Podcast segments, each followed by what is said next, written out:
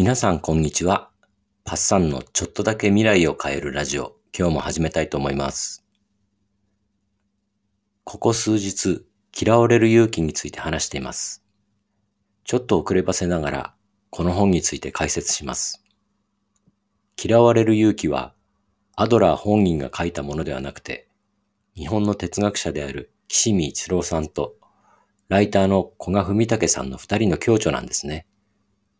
アドラー心理学の考え方をわかりやすく説明するために、哲学者、本の中では鉄人とされていますが、鉄人と青年が対話する形で物語風に展開していきます。この本、日本だけじゃなく世界中で売れてるそうですよ。承認欲求を否定する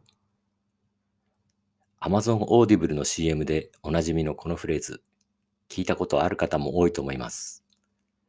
今日の話は誰もが持っている承認欲求、認められたいとか褒められたいとかいうあれについてです。嫌われる勇気の中で青年と鉄人は自由について議論を始めます。自由とは何かお金か仮に巨万の富があったとしたら自由でしょうか青年は答えます。お金で買える自由も確かにたくさんあるでしょう。しかし、人間の価値は、価値や幸せはお金では買えないと思う、と。では、金銭的自由を手に入れた後に、まだ幸せになれないとしたら、どんな悩みが、どんな不自由が残るのか。答えは明確。人間関係です。どんなに金持ちになろうと、愛する者がいない、親しい仲間がいない、周囲に嫌われている。そんな状態ならとても幸せとは言えないですよね。ちょっと視点を変えてみましょうか。あなたの周囲の人たちは敵に見えますか？それとも仲間に見えますか？あなたはどっちの傾向が強いでしょうか？このどちらが強いかで生きやすさって全然違ってきますよね。いつでもオープンで楽しそうな人いますよね。一方でいつでもビクビクしてたり、あるいは変に攻撃的だったり、いろんな人が思い浮かびます。周囲の人たちは自分の仲間だと思えるなら、確かに人生は楽しくなりそうです。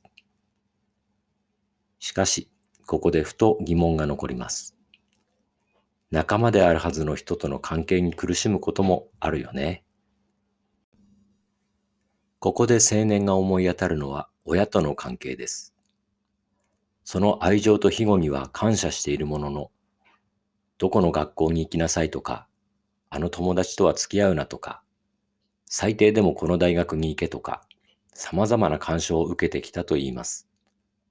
まさにしがらみだったと。しかしそうは言いながら、親の意に沿った学校に合格したとき、青年は安堵したと言います。これなら認めてくれるだろうと。認めてくれる。つまり、承認欲求について、青年の考えはこうです。我々は常に他者からの承認を求めている。すべての悩みがここに集約されていると言ってもいい。相手が敵ではない親だからこそ、なおさら承認してほしいのだ、と。わかりますね。親、配偶者、上司、友人、恋人、クラスメートから SNS 上の赤の他人に至るまで、我々承認欲求丸出しですもんね。鉄人の答えはこうです。わかりました。アドラー心理学の大前提をお話ししましょう。アドラー心理学では他者からの承認を否定します。承認欲求を否定する？ここであの CM のフレーズが来るんですね。青年は、そんなのはおかしいと食い下がります。承認されたいというのは我々の普遍的な欲求だ。好きな人に認められたい。そのどこがいけないというのか。鉄人は答えます。好きな人に認められたい。承認されたい。そのためにあなたは他者の期待に応えようとするでしょう。そこを突き詰めると、あなたは他者の人生を歩んでしまうことになります。あなたは他者の願望を叶えるために生きているのではないし、他者もまたあなたの願望のために生きてはいないのです。ああ、課題の分離、そういうことなんですね。アドラーは承認欲求を助長してしまう害悪の一つとして、懲罰教育を挙げています。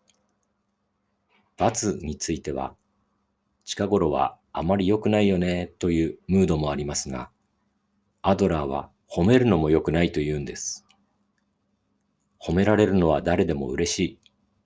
だから次も褒められたくて、その人の願望を叶えようとしてしまう。うーん、確かに。でも、これはかなり難しいですね。子供を褒めた時の彼らの喜ぶ顔って最高ですもんね。せめて褒め方はいろいろ考えようかと思います。さて、青年の方はまだ納得しません。僕はいっそのこと他者からの介入を求めてすらいるのかもしれませんね。他者がいるからこそ自分の価値を測れる。どんな役割をこなすべきか、何を期待されているのか、他者がいればそれを知るのは難しくありません。しかし、好きに生きるというのは難しい。自分が何を求め、どんな人生を送りたいのか、誰もがそれを知っていると思ったら大間違いです。他者の目は私にとっては道しるべなのです。そこで鉄人は青年に問います。あなたはなぜそこまで不自由な思いをしてまで他者にこだわるのか。承認欲求という言葉を使っていますが、結局のところ誰にも嫌われたくないということではないのですか？確かに人から喜んで嫌われる人はいません。承認されたいという欲求も自然なものです。しかし、坂道を転がるように、その欲求に突き動かされること、そうして他者から嫌われないように丸みを帯びていくこと。それを自由と呼べるでしょうかそして出ました。自由とは他者から嫌われることである。強烈なキャッチコピーですね。他者から嫌われることを恐れない。その境地に立たなければ自由には生きられないということですね。確かに誰からも嫌われないっていうのは土台無理な話ですもんね。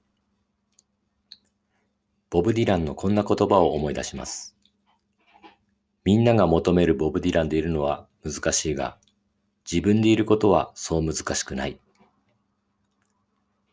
今日の話はここまでにします。知れば未来がちょっと変わる名著、嫌われる勇気のお話でした。バイバイ。